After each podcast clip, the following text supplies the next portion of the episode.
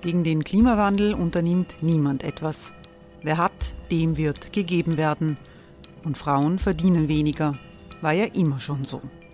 Man ärgert sich und macht weiter. Was aber, wenn nicht? Wir haben eine Idee. Die Falter Arena macht die Bühne frei für Menschen und Projekte, die das Land verändern. Mein Name ist Eva Konzett. Ich leite das Politikressort im Falter. Und am Sonntag, den 26. Mai, veranstalten wir im Wiener Stadtsaal die nächste Falter Arena. Mit dabei unter anderem der ehemalige Politiker und Neosänger Matthias Strolz, Theresa Imre von Markter, Sonja Jöchtel von Love Politics oder Kari Ochsner von Ochsner Wärmepumpen. Machen statt jammern. Wir schauen uns an, wie das funktionieren kann. Kommen auch Sie vorbei. Alle Informationen und Tickets finden Sie unter falter.at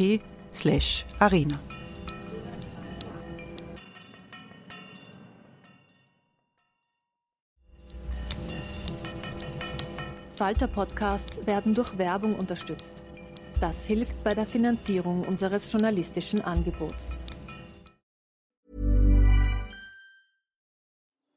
Die Erderhitzung ist kein Gefühl, aber mit vielen Gefühlen verbunden. Sorgen etwa oder Angst. Eine Veranstaltung gegen diese Ohnmacht ist Tipping Time, eine Klimakonferenz der Zivilgesellschaft. Von 9.5. bis 11.5. findet Tipping Time in Kooperation von Globe Art, Solektiv und Tangente St. Pölten statt und lädt ein zu Diskurs, Diskussionen und Workshops mit namhaften Vortragenden wie Nikolai Schulz und Friederike Otto. Weitere Informationen finden Sie auf www.tangentesanktpölten.at.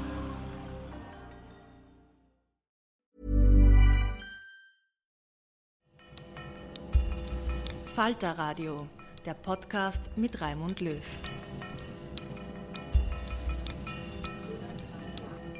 Sehr herzlich willkommen, meine Damen und Herren, im Falter Radio. Warum das 21. Jahrhundert so gefährlich geworden ist, versucht Ihr Podcast-Gestalter in einem neuen Buch zu ergründen, das dieser Tage im Falter Verlag erschienen ist. Welt in Bewegung ist der Titel. Es geht um den Aufstieg autoritärer Demagogen und Nationalisten in der Welt, der in Putins Krieg gegen die Ukraine mündet. Aber gleichzeitig zeigt sich die beträchtliche Resilienz liberaler Demokratien, die aus der revolutionären Umbruchszeit um 1989 massiv gestärkt hervorgegangen sind. Die Grundlage sind 25 Jahre Kolumnen im Falter. In einem Vorwort des Buches beschreibt Georg Hoffmann Ostenhof, wie er als junger Außenpolitikredakteur in der sozialdemokratischen AZ die Aufbruchzeit erlebt hat, die zu den demokratischen Revolutionen in Osteuropa geführt hat. Wie der Rückblick auf die letzten Jahrzehnte helfen kann, Putins Ukraine-Krieg und die damit verbundenen Gefahren zu verstehen, durfte ich im Bruno Kreisky Forum bei der Buchpräsentation in einer Runde von Auslandsexperten diskutieren.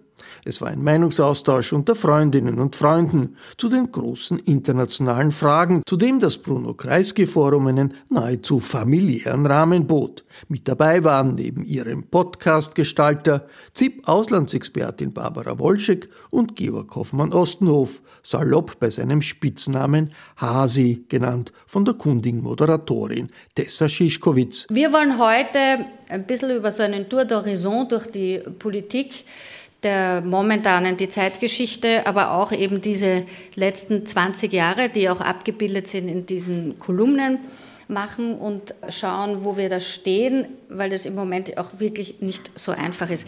Als erstes aber, Raimund, wollte ich dich gern fragen, du hast wirklich in verschiedenen Medien so tief eingetaucht in die Weltgeschichte wie wenige Leute. Also rein technisch gesehen bist du Radio- und Fernsehjournalist, aber eben auch schreibender Journalist und hast dann, als gerade äh, so die Millennials begonnen haben, sich zu überlegen, mach mal einen Podcast, neues Medium, ein Radio, warst du schon da und hast es sozusagen äh, parallel begonnen, quasi als dritte Karriere nochmal einzusteigen in eine ganz neue Art von Medium. Und was manchen vielleicht nicht so bewusst ist, diese, die Beliebtheit des Falter-Podcasts, glaube ich, hat, hängt nicht nur damit zusammen, dass der Raimund das ähm, messerscharf analysierend irgendwie betreut, sondern dass du auch, was in Österreich fast ungewöhnlich ist, immer mehrere Leute einlädst, die vom Thema her unterschiedliche Zugänge haben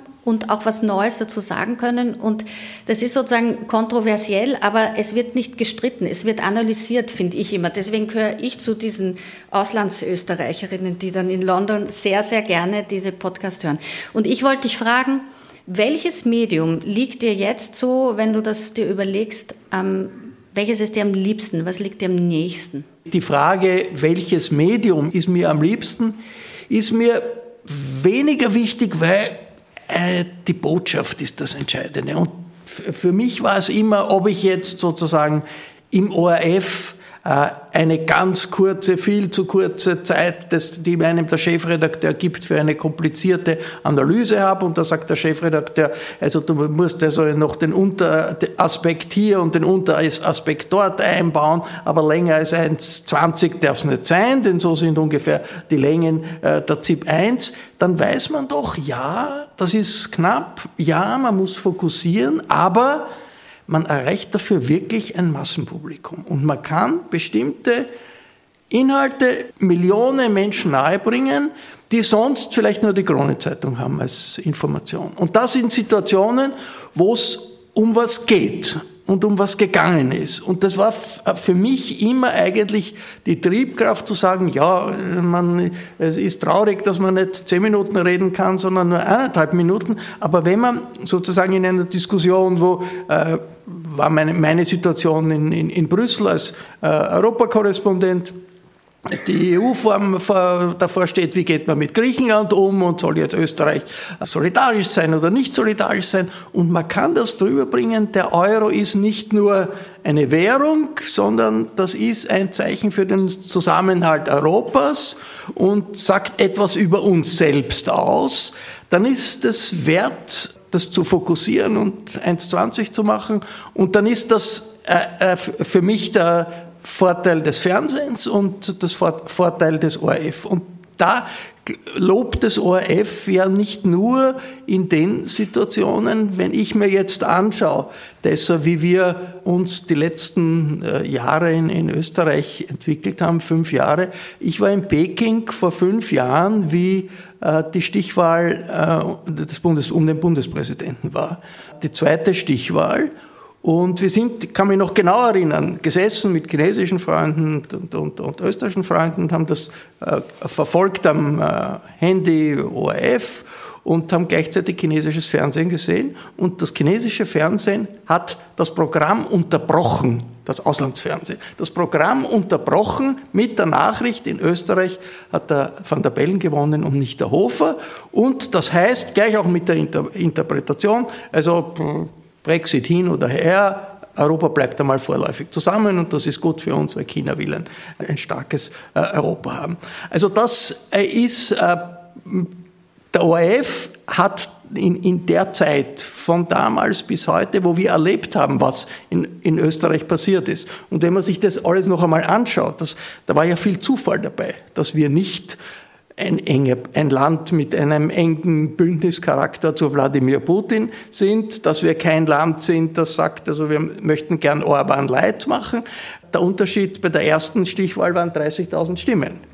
Dann ist viel passiert, wir alle wissen das. Wir hatten also eine Regierung, wo die Hälfte oder vielleicht mehr als die Hälfte nach äh, Moskau gefahren ist und gesagt hat, also wir wollen das eigentlich so haben wie dort und Orban ist das Beispiel.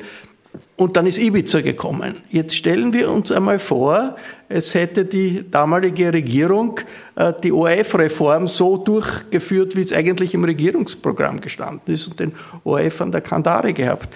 Ich weiß nicht, das wäre wahrscheinlich, also man stelle sich so etwas wie Ibiza vor in, in Orban, äh, Ungarn, da hätte wahrscheinlich alle großen Medien hätten gesagt, ja Plätzchen, das war alles bevor der noch äh, Regierungsmitglied ist, ist eh nichts passiert, äh, das spielen irgendwie nur deutsche äh, Medien groß. Und ob das diese äh, reinigende Kraft dann ausgelöst hat, sehr, sehr fraglich. Das war anders, weil der ORF in all der Zeit gehalten hat. Und das sind die ORF-Journalistinnen und Journalisten, auch die Unternehmensführung, äh, muss man auch sagen, und der ORF kein Propagandainstrument der Regierung gewesen ist. Und das ist sozusagen, drum sehe ich sozusagen die Rolle des ORF relativ wichtig. Jetzt, in der Zeit hat der Falter eine spezielle Rolle gehabt, denn der Falter hat sich nicht nur entwickelt, du hast, du hast das genannt, hat, äh, hast das angeführt, sondern der Falter hat es geschafft, einen Bogen herzustellen zwischen Aufdecken, über Sachen draufkommen, analysieren und journalistisch relativ breit aufgestellt zu sein, aber gleichzeitig eine kontinuierliche Botschaft zu haben. Und der Falter hat in all der Zeit die Botschaft gehabt, das, was hier dieses, diese Regierung, die, die, die uns in die Nähe von, von Putin und Orban bringen wollte, tut, ist nicht eine normale konservative Regierung, sondern das ist mehr. Das ist darüber heraus. Da ist der Versuch eines, einer Systemveränderung. Und das hat der Armin Thurner geschrieben, das hat der Florian Klenk geschrieben, das hat die, das hat die Barbara Todt geschrieben. Also das war die, die Bedeutung des Falter natürlich in der Breite nicht zu vergleichen mit, mit, mit der Zeit im Bild. Aber in der Tiefe und was das bedeutet für das politische Klima äh, in, de, in dem Land, sagt für mich bis heute, dass der Falter und der, und der ORF für die Entwicklung Österreichs in den letzten Jahren die wichtigsten medialen Plattformen waren und die wichtigsten äh, Instrumente waren. Und das ist etwas, was geholfen hat, die österreichische Demokratie resilient zu machen gegen all diese populistischen, rechtspopulistischen, konservativen, reaktionären Umbaupläne, die es nach wie vor gibt, die nicht verschwunden sind, die aber äh, in der Zeit einmal äh, abgewehrt werden konnten. Und daher meine Antwort ORF und Falter. Es ist total typisch für den Raimund Löw, wenn man ihn was Persönliches fragt, also schreibst du lieber oder machst du lieber Radio, sagt er, es geht um die Botschaft und es geht um die Politik. Und du hast jetzt auch gesagt, obwohl, es, obwohl du eigentlich Außenpolitiker bist, äh, dass es dir in den letzten Jahren natürlich auch sehr um die Innenpolitik gegangen ist. Also du warst ja auch zum ersten Mal seit längerer Zeit auch wieder hier beheimatet sozusagen. Aber es war halt auch eine schwierige Zeit, politisch gesehen. Und äh, also nicht ganz untypisch, dass du das jetzt so auch interpretiert hast. Es ist jetzt aber so, dass wir 2022 in einer unfassbaren, für uns allen noch nicht fassbaren Situation gelandet sind, dass die Welt nicht mehr so ist, wie sie noch vor ein paar Monaten war. Wir haben Krieg in Europa. Es sind alle davon erfasst, äh, äh, teilweise auch persönlich, aber vor allen Dingen wissen wir nicht, wie es weitergeht. Jetzt sind natürlich Analytiker außenpolitische Expertinnen und Experten dann äh, besonders gefragt. Und wir haben uns vorhin überlegt, äh, ob wir Antworten geben können, weil wir können natürlich, das ist meine Antwort, der Hase hat eine ganz andere Antwort, aber ich glaube, wir können keine sich, keine, wir wissen einfach nicht, ja, ob äh, dieser Krieg uns jetzt die nächsten fünf Jahre so beschäftigt, ob wir Putin das Gas abdrehen, ob Putin eine Atombombe wirft oder nicht. Aber um das zu analysieren, wollte ich dich jetzt fragen, wie wir, wenn wir überlegen, dass wir seit 1989 in einer geradezu hoffnungsvollen äh, Phase waren, wo wir dachten, die Demokratie breitet sich aus. Sind wir jetzt in einer Situation, und zwar ungefähr seit 2015, 16, wo man das Gefühl hatte, es, es gibt eine Gegenoffensive der autoritären Kräfte, nicht nur in Europa, im Westen, aber auch sehr im Osten, wie sich jetzt herausstellt. Hast du dieses Gefühl, es ist eine Gegenbewegung gegen die demokratische Hoffnung der späten 80er, 90er Jahre? Sind die letzten 20 Jahre, die du in dieser Kolumne auch abgebildet hast, bereits sozusagen die, die Vorboten dieser Gegenoffensive gewesen? Ist das ein Hin und Her oder ist es viel komplexer und es gibt verschiedene Pole?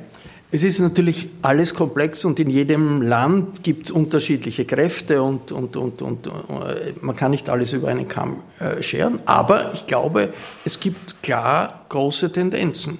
Und was wir jetzt erleben, ist ein Rollback gegenüber dem an äh, Errungenschaften, sozialen Errungenschaften, revolutionären Errungenschaften, Errungenschaften der Freiheit, die es zwischen 1968 und 1989 gegeben hat in der Welt. Das war, waren Jahrzehnte, in denen äh, die Mächtigen schwächer wurden, die die Ohnmächtigen stärker wurden, in denen äh, viel probiert wurde, Sachen anders zu machen, viel gelungen ist, viel gescheitert äh, ist, aber doch eine Zeit der Offensive, der Emanzipation, äh, angefangen von den armen Ländern der dritten Welt, wie man damals gesagt hat, bis zu dem Feminismus, der Frauenbewegung, der Vielfalt der Gesellschaft.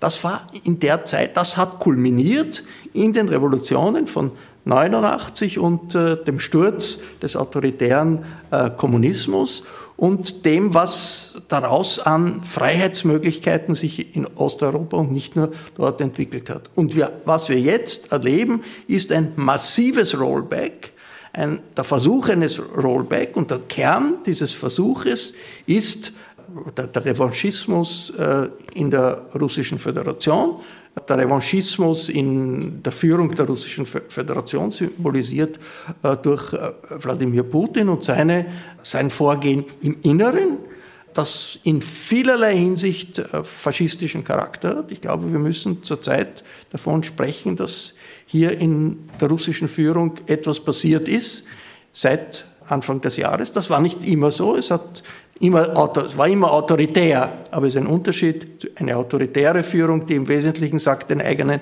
Bürgern, solange ihr nichts gegen uns tut, ist uns das egal, was ihr denkt. Und heute, wo äh, Säuberungskampagnen an den Schulen sind, wo die Leute aufgefordert werden, andere zu denunzieren, wo es äh, das verbunden wird mit einem Angriffskrieg, den es in diesem Ausmaß seit Jahrzehnten nicht mehr gegeben hat. Das ist eingebettet, nicht, das ist nicht eine reine Folge von imperialer Nostalgie, sondern das ist eingebettet in eine Ideologie. Und die Ideologie äh, des äh, Wladimir Putin ist verwandt mit der Ideologie des Donald Trump, ist verwandt mit der Ideologie der autoritären Rechtsnationalisten in Europa. Und das alles zusammen ist ein Versuch eines Rollback der Errungenschaften, die in, den, in der revolutionären Zeit, der Aufbruchzeit, wie man will, äh, geschaffen wurden. Dieses Rollback stößt auf Widerstand. Die liberalen Demokratien sind resilienter, als das viele sich vorgestellt haben. Das äh, Wahlergebnis in äh, Frankreich, in Slowenien, auch natürlich die Niederlage des Donald Trump am, äh, bei seinem Putschversuch am 6. Jänner zeigen das, diese Resilienz des, der äh, demokratischen Errungenschaften. Und, aber die Auseinandersetzung ist noch da. Und die Auseinandersetzung wird jetzt auch auf militärischer Ebene geführt. Das macht alles komplizierter. Also eine Kriegssituation kombiniert mit einem politischen Rollback gegenüber den Errungenschaften, die in der Zeit nach 68 bis 89 geschaffen wurde. Das ist die Situation. Es ist ja so, es gibt in den russischen und ukrainischen Foren derzeit kursiert wieder ein Begriff, der auch in den 90er Jahren von den Tschetschenen schon verwendet wurde und auch immer wieder auch auftaucht, Rajism, der, also die Kombination aus äh, Rassia, aus Russland und Faschismus. Und ich muss sagen, dass es jedes Mal, wenn ich den lese, kriege ich Gänsehaut, weil es, weil es so für uns, für unseren Sprachraum und für unsere eigene Geschichte ist der Faschismus etwas, das auch so ähm, eine ganz tiefergründige Gefahr mitbringt. Und dass in Russland das jetzt sozusagen verwendet wird, natürlich nicht von der eigenen Führung, die das von sich weisen und nur überall sonst die Faschisten sehen. Aber das ist schon ein ganz besonderer Moment in der Geschichte. Jetzt wollte ich aber Sie fragen, Frau Wolczek, Barbara ob, das, ob Sie das auch so sehen. Dass jetzt sozusagen, wir haben jetzt das, ein, einen Hort des Bösen ausgemacht mit Putin. Wir haben aber gleichzeitig, wie der Raimund auch sagt, äh, noch vor einigen Jahren den Hort des Bösen plötzlich sehen müssen in Amerika, weil man nicht wusste, ob Donald Trump die demokratischen Institutionen äh, nicht nur aushöhlt, sondern gleich zerschlägt, indem er einen Sturm auf das Kapitol organisiert. Haben Sie das Gefühl, es gibt jetzt so eine, eine, es ist schwieriger geworden, die Welt zu beurteilen oder ist es einfacher geworden in den letzten Monaten? Also es ist definitiv komplexer geworden. Es ist definitiv ein historischer Bruch, der hier passiert. Es ist ganz klar so, dass sich die, äh, die Linien in der Geopolitik, dass die aufgebrochen äh, worden sind und sich neu, äh, wir wissen ja noch nicht einmal, wo sie neu gezogen werden. Sie werden ja täglich neu gezogen und das macht es unheimlich schwierig, äh, es zu beurteilen. Ich finde es interessant, äh, was mich bis heute frappiert, ist, mit welcher Geschwindigkeit dieser Wandel oder scheinbare Wandel im Kreml über uns hereingebrochen ist. Also es kam äh, offenbar für ganz, ganz viele Menschen, nämlich auch Russlandbeobachter, letztendlich doch sehr, sehr plötzlich.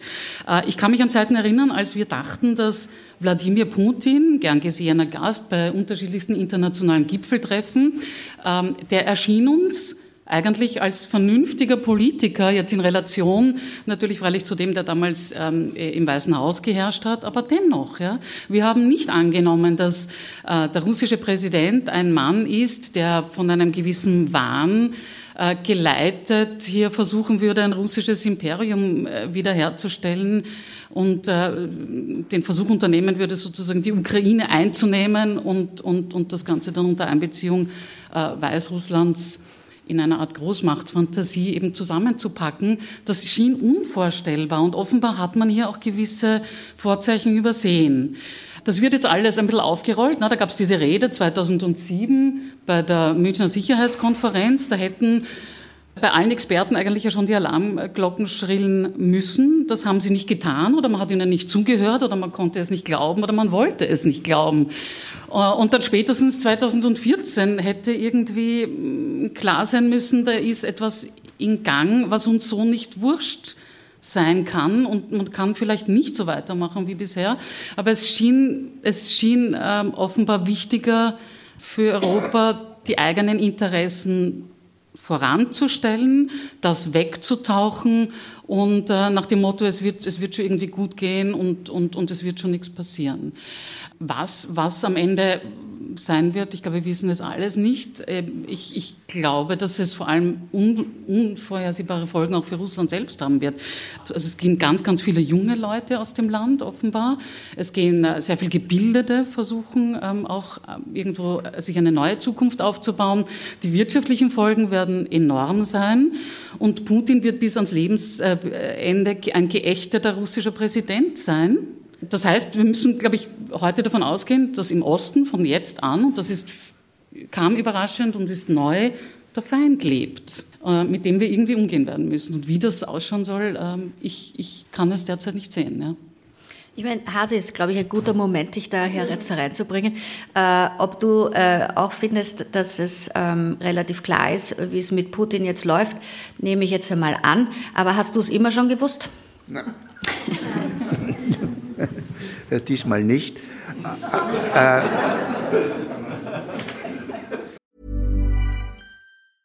Ready to pop the question? The jewelers at BlueNile.com have got sparkle down to a science with beautiful lab-grown diamonds worthy of your most brilliant moments. Their lab-grown diamonds are independently graded and guaranteed identical to natural diamonds, and they're ready to ship to your door. Go to Bluenile.com and use promo code LISTEN to get $50 off your purchase of $500 or more. That's code LISTEN at Bluenile.com for $50 off. Bluenile.com code LISTEN. Aber äh, äh, was mir auffällt, ist, irgendwo hat man Putin immer interpretiert, so quasi, wenn das schief geht, dann wird es ein neuer kalter Krieg. Und das, die Schablone war der Kalte Krieg. Nun, im Kalten Krieg hat es ein Element der Rationalität gegeben. Ja, also die Politbüros, die waren natürlich auch verrückt und alles Mögliche, ja, und die Situation war verrückt. Aber es war irgendwie eine, eine Berechenbarkeit da, ja, also eine gewisse Rationalität war da. Das, was wir jetzt erleben, ist was ganz was anderes. Ja, da ist ein wirklicher Bruch. Das hat nichts mit dem Kalten Krieg, der irgendwie managebar war. Ja, äh, es war sehr gefährlich und es hat Momente gegeben, wo alles äh, äh, ganz schief gehen konnte, aber es war irgendwie managebar. Das ist nicht mehr managebar. Ja, also das ist, du kannst dich nicht auf Pragmatismus äh, verlassen. Das ist das eine. Das heißt, ja, es ist richtig faschistisch, ja, in einer gewissen Weise ist das Faschismus und das ist eine neue Situation, mit der man umgehen kann. Und das hätte man natürlich schon vorher wahrscheinlich erkennen können. Vor allem, wie er umgeht auch mit der russischen Geschichte, ist ganz lustig, dass er ein absoluter Lenin-Feind ist, weil der hat erstens einmal ist ihm sicherlich unangenehm die Revolution. Ja, das, das Letzte, was er will, ist eine Revolution. Davor hat er die panische Angst. Ja. Und Lenin hat eine Revolution gemacht. Ja. Das ist das eine. Und das andere, er hat den verschiedenen Völkern Selbstbestimmungsrecht gegeben. Das ist dann unterm Stalin, ist das dann also nur mehr eine Formalität gewesen, die nichts bedeutet hat. Aber das heißt, Lenin hat den Ukrainern das Selbstbestimmungsrecht gegeben. Und deswegen ist natürlich der Putin ist ein Freund des Stalins, aber kein Freund des Lenins. Ja? Noch einen zweiten Punkt möchte ich sagen was der Raimund sagt. Also ich finde es ja wunderbar, dass, dass du äh, die Resilienz der Demokratie so betonst. Ja? Und ich finde, das ist ganz wichtig da zu sehen, weil sonst wird man sonst wird man wirklich total depressiv. Ja, wenn man sieht, dass überall das Autoritäre kommt und die Hoffnungslosigkeit, also die real nicht da ist. Also äh, du hast schon angeführt, also es ist ja nicht nur in Slowenien, sondern wir haben in, in der Slowakei äh, wurde abgewählt äh, in Tschechien, Tschechien in Bulgarien. Ja? Das heißt, wir haben eine ganze Reihe, wo man gedacht hat, okay, das geht alles den Bach runter, das geht alles Richtung Orban und so weiter. Nicht die Bohne. Ja? Also die werden abgewählt. Ja? Die sind extrem unerfolgreich. Also zumindest in der europäisch, europäischen, äh, im europäischen Rahmen. Ja? Und das, äh, der europäische Rahmen, ja, da würde ich sagen, da ist die äh, Resilienz, muss man noch ein bisschen ein Quadrat dazugeben. Angesichts des Krieges ist es erstaunlich, was diese Europäische Union, von der man sagt, sie ist total zerstritten und sie kann nicht handeln und sie ist nicht handlungsfähig und so weiter, was die zusammenbringt angesichts dieses Feindes. Und das heißt, das heißt, da sind also die Resilienz ist relativ stark. Sozusagen die Europäische Union stellt sich heraus als organisierte Resilienz. Ja. ja. also das ist etwas, was wir nicht so erwartet hatten. Auch die Frage der Sanktionen, also wo alle das Gefühl hatte, der Putin wird da einmarschieren, drüber latschen über die Ukraine und wir werden sitzen in Westeuropa und werden nicht, dem nichts entgegenzusetzen haben. Und inzwischen ist es so, dass die Sanktionen von allen in einem Ausmaß beschlossen wurden, dass die russische Wirtschaft kollabiert. Noch ein bisschen die Frage, wie lange wir dort noch äh, Gas abkaufen oder nicht und das weiter finanzieren. Aber es sind die Wirtschaftssanktionen ein viel stärkeres Druckmittel geworden, als wir uns das alle auch in unseren Analysen, Analysen vorher gedacht haben. Das war eigentlich das, das, die, das nicht militärische Mittel der Außenpolitik. Führt es im Moment dazu, dass die EU geeinigter ist oder dass es da auch eine Chance gibt, dass daraus neue Instrumente erwachsen, die wir noch nicht gekannt haben? Wir haben die Situation, in der äh, in Europa es eine doppelte Führung geben wird in der nächsten Zeit. Das ist Macron und Scholz.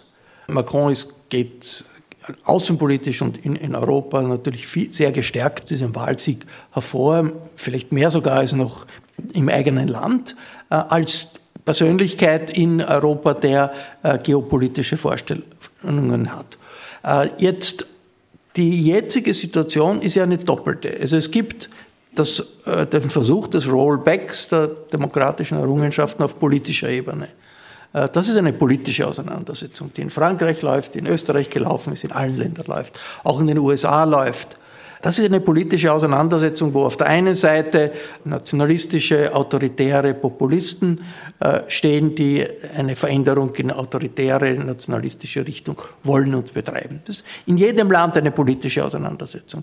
Letztlich wird, wie weit das geht, wird letztlich in den USA entschieden werden, denn die USA sind immer noch politisch die äh, Führungsmacht und die Macht, die am meisten ausstrahlt über die Grenzen des eigenen Landes hinaus. Aber die zweite Ebene, und das ist für uns neu, ist die militärische Ebene. Das ist schlicht und einfach die Frage, wer gewinnt Schlachten äh, in Lugansk, wer gewinnt Schlach, Schlachten im Süden der Ukraine, wer gewinnt äh, und verliert Schlachten in der Ukraine. Und das ist eine Kombination, die erinnert, ich spreche hier ähm, etwas aus, was, was äh, ein Moskauer Soziologe, Greg Judin, in Wien letzte Woche dargelegt hat.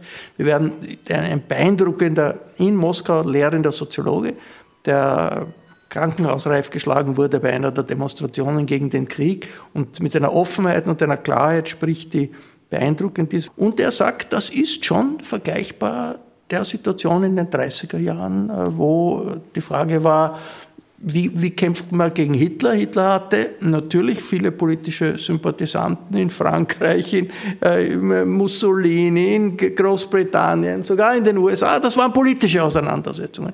Und irgendwann dazu ist der Krieg gekommen. Und dann war die Frage nicht nur der politischen Auseinandersetzung, sondern wer kann mehr Panzer liefern, wer kann die Angriffe, die es auf militärischer Ebene gibt, abwehren. Und wie bringt man das zusammen? Und das ist die Situation, in der wir jetzt stehen. Und das ist völlig neu und da ist äh, Europa allein, auch mit, da kann der Macron und der Scholz noch so gut sein, da braucht man Amerika. Also das ist äh, also die Möglichkeit, äh, sozusagen zu stoppen irgendwie, diese, diese militärische Offensive, das geht nicht ohne Amerika. Und das Spezifische in der Situation, auch das, was uns ja auch Angst macht, ist, dass wir hier nicht nur eine revanchistische Großmacht haben, sondern das ist die äh, zweitgrößte Atommacht der Erde mit tausenden Atomwaffen. Und das ist eine Situation, in der wahnsinnig viel Risiko in jeder Bewegung drinnen ist und äh, etwas vielleicht mehr als, wie es gegen Hitler gegangen ist, da sein muss, nämlich dass man kann nicht auf, auf Siegfrieden gehen. Ja? Also die Amerikaner können sagen, okay, wir liefern möglichst viel, viel Panzer und, und die Deutschen können schwere Geräte schicken und, und so weiter und so fort. Aber äh, im, im Kreml sitzt äh, jemand, der hat tausende Atombomben und Atomwaffen. Das heißt, es wird ein, auf der Ebene eine Mischung sein müssen, dass man äh, immer ein, denke ich, in, in der Weltpolitik ein Tor offen lässt. Offen lässt die Möglichkeit, dass die russische Führung sagt, das war doch ein Erfolg und das ist nicht, nicht eine furchtbare Niederlage.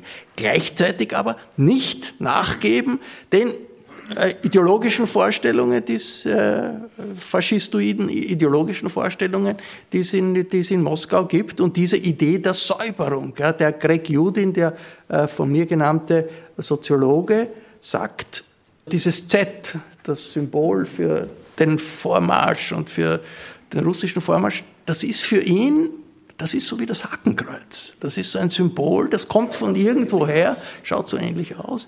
Und die Kinder werden gezwungen, in den Schulen mit ihren Körpern das Z nachzumachen. Das wird dann fotografiert. Und das ist eine, da ist eine Grenzüberschreitung gegenüber dem, was es bisher an, an autoritären äh, Charakter in Russland gegeben hat. Da ist eine Entwicklung, eine faschistische Entwicklung. Jetzt eine faschistische Atommacht, äh, die äh, aber politisch in Wirklichkeit Dinge vertritt, die äh, der Herr Trump vertritt, die die Frau Le Pen vertritt, die also viele andere Rechtspopulisten vertreten. Naja, Stichwort deutsch-französische Achse. Äh, Frau Wolczek, wie wurde das denn jetzt in Paris äh, um die Wahlen herum und danach auch diskutiert? Ist, diese, ist Macron 2 mit Scholz 1, haben die eine Chance zusammen dieses Gegengewicht zu bilden? Also sowohl im politischen wie im militärischen, auch für ökonomische Zusammenarbeit in der Sanktionspolitik, ist das, sind die stark genug, die zwei? Die zwei, glaube ich, alleine, alleine das wird sich nicht ausgehen. Es, am, am, Ende, glaube ich, ist es eine Diskussion, die auf europäischer Ebene geführt werden muss, nämlich was will die EU? Also was, was, was für Lehren zieht die EU daraus? Und will sie vielleicht mehr sein als eine Wirtschaftsunion und eine versucht politische Union? Und da tun wir uns ja schon schwer, weil die einen zerren in diese Richtung und die anderen in die andere. Und eigentlich kriegen wir da keinen gemeinsamen grünen Faden momentan, glaube ich, auf die Reihe. Natürlich die große Frage, will die Europäische Union irgendwann mal vielleicht doch auch eine Verteidigungsunion sein. Ähm, weil wenn, so wie du sagst, Raimund, die Dinge und äh, militärisch beantwortet werden müssen und offenbar ist das eben ja, die Fortsetzung der Politik mit militärischen Mitteln, dann äh, wird, sich, wird, wird das auch eine Frage sein, die sich, glaube ich, irgendwann mal in, in, in Brüssel die, äh, ernsthaft debattiert werden. Mir gefällt der Gedanke nicht, sage ich ehrlich. Und ich bin äh, auch journalistisch aufgewachsen in einer Zeit, in der ich dachte, die Auseinandersetzung des Kalten Krieges, die ist vorbei. Wir gehen auf friedlichere Zeiten zu. Eigentlich ging es uns ja auch ganz gut. Ja, ähm, äh, die Kriege, die stattgefunden haben, und derer gab es viele, die waren bedrückend und man hat äh, vielleicht mitgefühlt mit Menschen, die betroffen waren, mit Flüchtlingen, aber sie waren letztendlich weit weg. Diesmal ist es nahe und diesmal sind wir auch in einem Bereich, in dem es äh, gefährlich werden könnte für uns. Ich erinnere mich an den Tag, an dem Putin äh, diese Atom, also reichlich unverhohlen diese Atomdrohung ausgesprochen hat.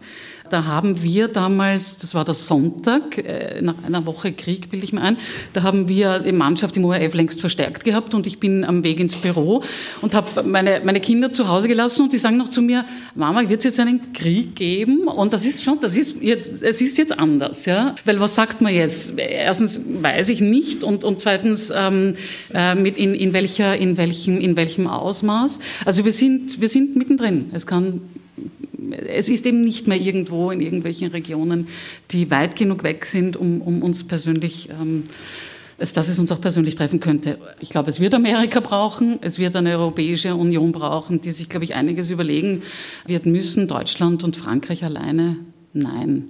Aber eine, eine Achse, die Bestand hat, die ist, ähm, glaube ich, schon deshalb wichtig, damit die Europäische Union politisch zusammenhält. Natürlich ist das Element, dass, dass hier ein möglicher Weltkrieg entsteht, da aber. Und das soll nicht dazu führen, dass man frühzeitig beginnt, Verhandlungen, Kompromisse mit Moskau zu machen. Ja, Im ja. Moment ist eine andere Situation. Im Moment geht es darum, ich glaube, so weit wie möglich den Ukrainern zu helfen, einen Sieg zu erringen. Raimund, du warst auch immer der Meinung, dass man die Neutralität ausdehnen sollte auf die äh, Ukraine als Kompromissmethode. Äh, das war allerdings auch vor dem Krieg. Hast du da deine Meinung geändert? Ist das noch eine mögliche Option, äh, dass man militärische Neutralität in der Ukraine versucht und dann vielleicht an die EU mehr anbindet, aber jedenfalls, wie Zelensky selber auch gesagt hat, nicht mehr die NATO-Mitgliedschaft anstrebt.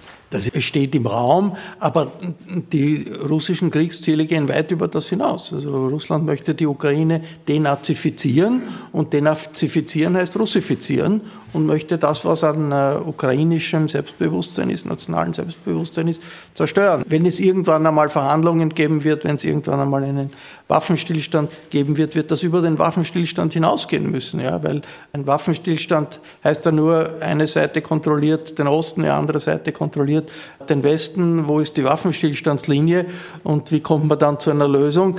Die Frage der äh, Paktunabhängigkeit einer zukünftigen Ukraine kann wahrscheinlich nicht getrennt werden von der Souveränität der Ukraine. Was sind, hat die Ukraine überhaupt dann noch eine, eine staatliche Souveränität? Die muss sein und die muss, glaube ich, auch äh, äh, der Westen äh, verteidigen. Ich glaube, für, für Österreich ist diese Diskussion um die Neutralität ist irgendwie ein Selbstbetrug. Ja, das ist, man tut so, als würde sich nichts ändern. Und das ist etwas, was, was ich auch äh, so in der, in der österreichischen Sozialdemokratie äh, als, als ein großes Problem sehe, dass wir äh, von der SPÖ eigentlich nur hören, immerwährende Neutralität, Ende. Also, äh, braucht, diskutieren braucht man nicht, also man braucht nicht darüber äh, hinausgehend äh, diskutieren. Und die Frage, die, die, die, sich mir stellt, ist eine Frage der Solidarität. Also das ist, äh, die Ukraine kämpft militärisch und äh, kämpft aber gleichzeitig auch politisch für ein Mehrparteiensystem, für äh, die Idee, nicht national, nationalistisch den Staat zu, zu, zu organisieren. Das ist ein politischer Kampf und ein militärischer Kampf. Die müssten die sozialdemokratischen Parteien Europas sagen, Solidarität den äh, Ukrainern, die ihre Unabhängigkeit verteidigen und, und ihre politischen Freiheit verteidigen, gleichzeitig mit Solidarität mit den äh, Russinnen und Russen, die sich gegen den Krieg aussprechen. Die SPÖ, äh, Neutralität hin, Neutralität her, könnte doch bitte versuchen, Ukrainer und, und Russen hier zusammenzubringen zu einem Dialog entgegen dem, was an der Front äh, passiert. Die russische Leute von den Universitäten, die mit vernünftigen äh, politischen Kräften in der Ukraine zusammenkommen, das wäre etwas, was ich mir von einer äh, Oppositionspartei, von der größten Oppositionspartei erwarten würde, als Zeichen der so politisch aufgezogen, als Zeichen der Solidarität mit den Leuten, die gegen den Krieg sind in Russland und den Leuten, die sich verteidigen in der Ukraine. Das ist etwas, was europäische Linke äh, gut machen könnten, wenn das Thema Solidarität im Zentrum steht und nicht das Thema, es ist, wir waren immer neutral, wir sind, werden immer neutral bleiben. Das geht uns eigentlich nicht sehr viel an. Das ist natürlich ein ganz wichtiger Punkt. Und ich glaube, da, da, rennst du hier im Kreisgeforum offene Türen ein. Wo du aber natürlich recht hast, ist, dass Österreich auch in den letzten Jahren im Besonderen in der, in der Russlandpolitik ähm, sich auch lächerlich gemacht hat vor der europäischen und auch vor der Weltöffentlichkeit. Also der Höhepunkt war natürlich die Einladung von Putin von, durch Karin Kneißl zu ihrer Privathochzeit, wo sie vor ihm gekniet hat, also geknickst hat, muss man immer offiziell sagen. Ähm, aber natürlich auch die Tatsache, dass man äh, Zelensky nicht wie der Rest der Welt sofort eingeladen hat, vor dem österreichischen Parlament zu sprechen, mit der Ausrede, dass man neutral ist, das hat auch in allen anderen europäischen Städten und natürlich in Kiew zu blanken Entsetzen geführt und auch zur Abscheu eigentlich, wenn das, dass ein ganzes Land oder zumindest ein Teil auch der politischen Parteien im Parlament wie die SPÖ das nicht gleich verstanden hat, äh, mit wem man sich da solidarisch zeigt. Deswegen könnte es auch schwierig werden, dass Wien als Verhandlungsort zwischen den Russen und den Ukrainern offiziell ausgesucht wird, weil die Ukrainer vielleicht lieber zu allen anderen gehen als nach Wien. Da frage ich mich, ähm, ob wir nicht an diesem Zeitpunkt jetzt, Hase, deine Geschichte, die du äh, geschrieben hast in dem wunderbaren Vorwort, die führt jetzt weg von Russland, ähm, bleibt aber ein bisschen bei der SPÖ und bei den Sozialdemokraten und ihrem Verhältnis zu äh, kommunistischen Regierungen und zu dem gesamten äh, sowjetischen Raum, als 1981 Jaruzelski das Kriegsrecht ausrief in Polen und du als junger Redakteur in der Früh im Büro die Erklärung von Bruno Kreisky in die Hand bekommen hast, dass man das eher unterstützt als verurteilt. Und was hast du dann gemacht? Meinen ganzen Mut zusammengenommen und habe angerufen, den Kreisky, die Nummer war bekannt, da hat jeder anrufen können und habe irgendwie bebend gesagt, äh, Genosse Kreisky, wie kannst du gutheißen, dass eine der großen Arbeiterbewegungen jetzt niedergeschlagen wird? Und er hat mir geantwortet, ja, aber wenn wenn der Jaruzelski das nicht gemacht hätte, wären die russischen Panzer wären gefahren und äh, wäre Blut, äh, Blut auf den Straßen gewesen und so weiter. Und er hat noch ein paar Mal angerufen, anrufen lassen oder angerufen, um mir das zu erklären, ja, den hartnäckigen jungen Journalisten zu erklären, was Realpolitik ist. Nicht? Aber dahinter, also jetzt so im Nachhinein, ja, dahinter ist natürlich gesteckt, äh, glaube ich, ein, äh, die wunderbare Entspannungspolitik und Ostpolitik, die die Sozialdemokratie be betrieben hat, die aber so quasi immer am Rande war zur Komplizenschaft. Das, das hat sich nicht zuletzt auch ausgedrückt in den 80er Jahren, wo die SPD gemeinsam mit der SED ein äh, Bündnis geschlossen, ein gemeinsames Programm geschrieben haben. Ja, also was unmöglich war. Ja.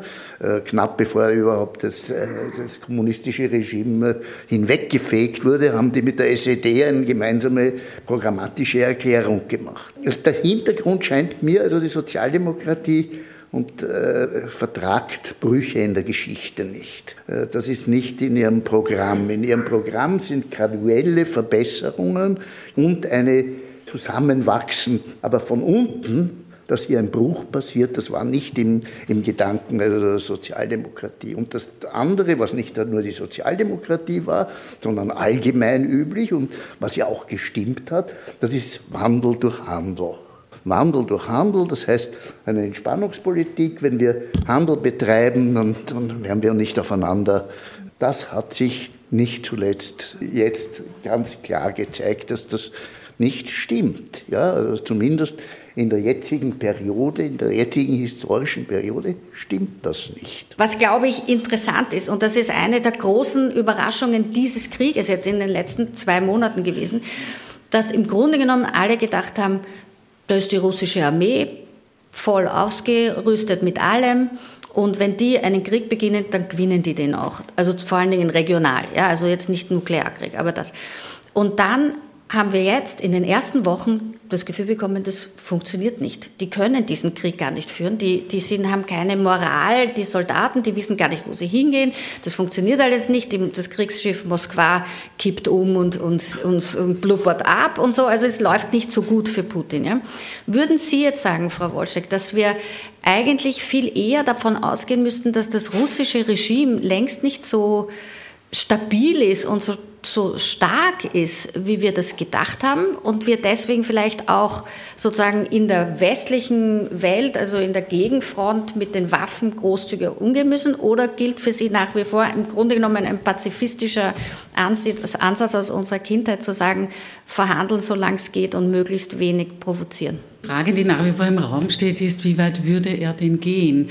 Also ich kann mich erinnern, ähm, Ausbruch des Krieges, Ende Februar war es, ähm, wir hatten Alarmpläne für den Fall, dass dann bitte noch mehr Menschen in die Redaktion kommen, weil wir werden dann wieder ganz, ganz viele super Sondersendungen machen, wenn Kiew fällt. Aber Kiew ist nicht gefallen und Kiew ist bis heute nicht gefallen. Und ja, es ist äh, extrem, äh, äh, extrem, äh, ja, so, so glücklich uns das ma macht. Es ist aber auch extrem überraschend. Was wir damit aber nicht wissen, ist, äh, was in der Folge in Putins Kopf vorgeht. Weil offenbar läuft es ja im Osten der Ukraine auch nicht nach Plan. Also ähm, was du gesagt hast, die, die Moral äh, stimmt nicht, der Nachschub kommt nicht so, so recht voran und in, in Wahrheit führt ja die Ukraine hier, also ich, ich nehme es so, war eine Art Stellvertreterkrieg nämlich für unsere Werte. Ja. Äh, wir, wir, wir, der Westen füttert sie mit Waffen und sie führen diesen Krieg und kommt, äh, kommt damit offenbar, ähm, äh, oder, oder kann Russland damit offenbar ähm, interessanterweise einiges entgegenhalten. Jetzt gibt es diese mahnenden Stimmen. Das eine, das haben wir vorher schon, ist vorher schon gefallen, ähm, keine Zugeständnisse zum jetzigen Zeitpunkt, denn der Donbass ist noch nicht verloren. Also ich bin keine Militärstrategin, ich kann es nicht beurteilen, aber ich glaube, dass es wichtig ist, Putin jetzt auch noch die Möglichkeit eines Rückzugs zu geben weil er möglicherweise sonst noch gefährlicher wird.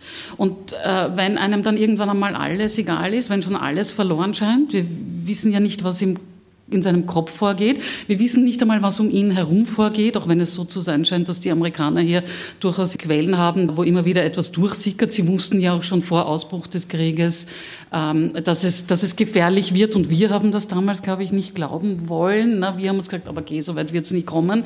Aber wie der Zirkel im Kreml noch funktioniert, wie fest er im Sattel sitzt, weiß ich nicht, ist ganz schwer zu beurteilen.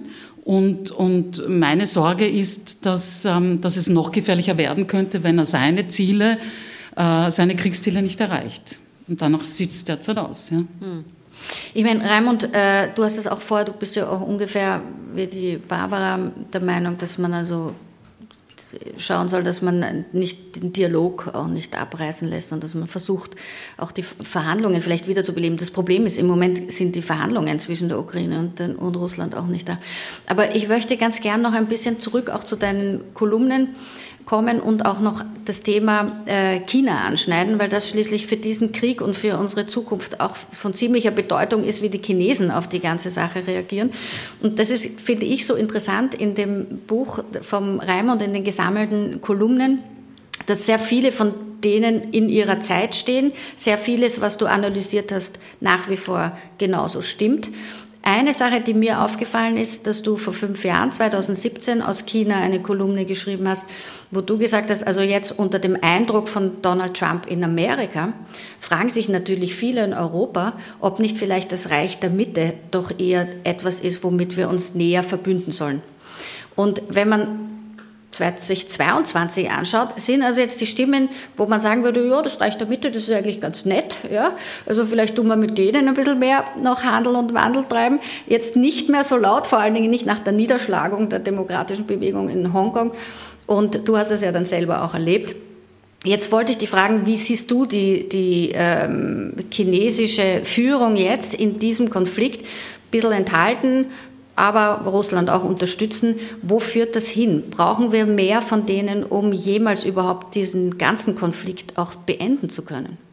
Es ist klar, dass der Aufstieg Chinas die geopolitische Lage verändert. Also du, du, du hast heute eine internationale Situation, wo es nicht nur Russland, Europa, Amerika gibt, sondern wo auch äh, China als neue Weltmacht äh, eine Rolle, spielt, eine Rolle spielen will. Und das ist durchaus eine eigenständige Rolle. Die chinesische Führung jetzt hat eine Allianz mit Putin und mit Russland, die äh, nicht aufgegeben wird in, der Kriegssituation, die einmal in einer gemeinsamen Front äh, gegenüber Amerika besteht. Und wenn man die chinesischen Medien verfolgt und die chinesischen Äußerungen verfolgt jetzt, dann ist das durchaus auch beängstigend. Also das an Anti-Amerikanismus, an Ignorieren der Situation der Ukraine, an äh, Propaganda, nationalistischer Propaganda in China, das hat es in dem Ausmaß vor fünf Jahren noch nicht gegeben. Da hat es in der Öffentlichkeit eine Radikalisierung gegeben.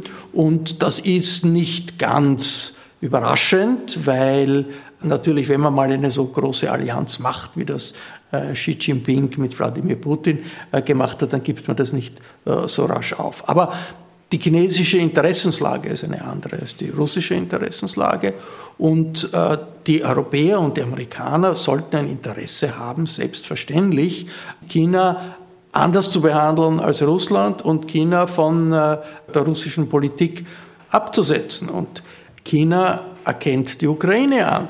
Also das ist, äh, es gibt die, die, die berühmte Geschichte, äh, die ich erzählen darf, wo ich bei einer Pressekonferenz in Peking war vor einigen Jahren und die Pressekonferenz vor, vor, mit dem Regierungschef Li Keqiang, das wird zelebriert. Also sind alle Fernsehstationen drauf und das ist, da wird man eingeladen und da muss man irgendwie vorher die Fragen im Außenministerium vorlegen, ob die genehmigt sind. Aufgrund irgendeines Zufalls bin ich zum Mikrofon gekommen und habe dem Li Keqiang, und, und die Frage war nicht ausgemacht, habe den Li Keqiang gefragt, ob eigentlich die Krim seiner Meinung nach jetzt russisch ist oder ukrainisch ist. Das war nach dem Anschluss der Krim. Krim. Das war dann total unangenehm äh, den Chinesen, weil die Chinesen natürlich nicht äh, akzeptieren wollen offiziell, dass äh, durch den Einmarsch eines stärkeren Nachbarn äh, einem schwächeren äh, ein, ein, ein, Teil äh, der Souveränität weggenommen wird. Und das ist eine Schwierigkeit, die die chinesische Diplomatie hat. Okay, das sind Schwierigkeiten, diplomatische Schwierigkeiten, die kann man mit diplomatischen Floskeln äh, kaschieren, aber die zeigen, dass es nicht ausgeschlossen ist, wenn man nicht dauernd zu China mit, mit Russland gleichsetzt, dass einmal die eigenen Interessen der chinesischen Führung auch eine Rolle spielen. Und die chinesische Führung hat natürlich ein Interesse äh, daran, dass äh, die Weltwirtschaft nicht äh, völlig den Bach äh, heruntergeht, hat ein Interesse daran, äh, dass die Wirtschaftsbeziehungen zum Westen und zu Amerika bestehen bleiben. Die Wirtschaftsbeziehungen zu Russland sind für China relativ irrelevant. Das ist Geopolitik, das darf nie Ideologie werden. also das glaube ich in der Auseinandersetzung, der ideologischen Auseinandersetzung ist, ist es total wichtig, Xinjiang anzuführen, Hongkong anzuführen und diese Vorstellung, dass äh, äh, China ein Modell hat, das besser funktioniert als das Modell des Westens, dagegen gegenzuhalten. Das ist eine ideologische Auseinandersetzung äh,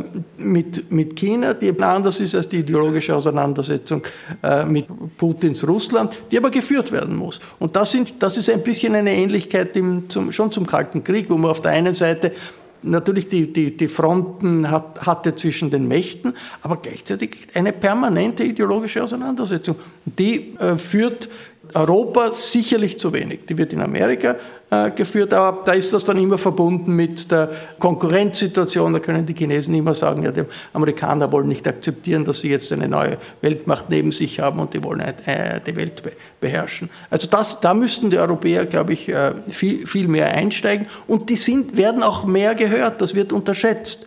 Die chinesische Öffentlichkeit ist interessiert, was in Europa sich abspielt und hört auf die Europäer, weil auch immer im Hinterkopf ist, okay, wir haben lieber eine Welt, in der es mehrere Mächte gibt, als eine Welt, in der alle nach der äh, Pfeife der USA laufen. Und äh, eine europäische äh, Präsenz in, in Peking, ein, ein europäisches Auftreten gegenüber China hat aber nur dann einen Effekt, wenn es ein gemeinsames Auftreten ist. Also die, Mini, die europäischen Ministaaten, die, das, das ist dann aus chinesischer Sicht, das, das sind dann so wie die Vasallen, die kommen zum Kaiser, um den Kotau zu machen, die werden nicht ernst genommen. Eine gemeinsame ideologische Front gegenüber China, eine ideologische Diskussion gegenüber äh, China bringt mehr, bringt auch auf die, auf die Dauer mehr, als man sich das vorstellt.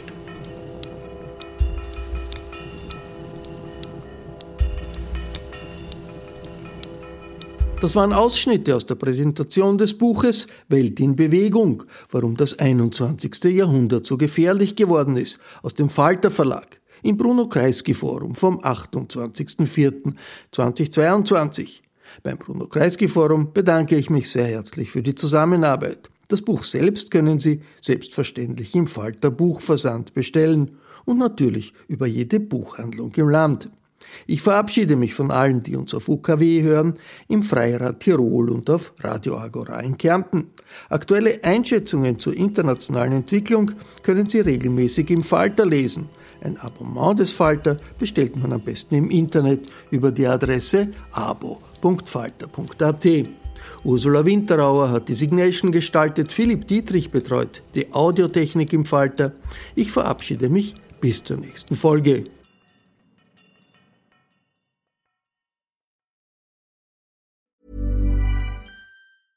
A lot can happen in three years, like a chatbot may be your new best friend. But what won't change? Needing health insurance. United Healthcare Tri Term Medical Plans, underwritten by Golden Rule Insurance Company, offer flexible, budget friendly coverage that lasts nearly three years in some states. Learn more at uh1.com.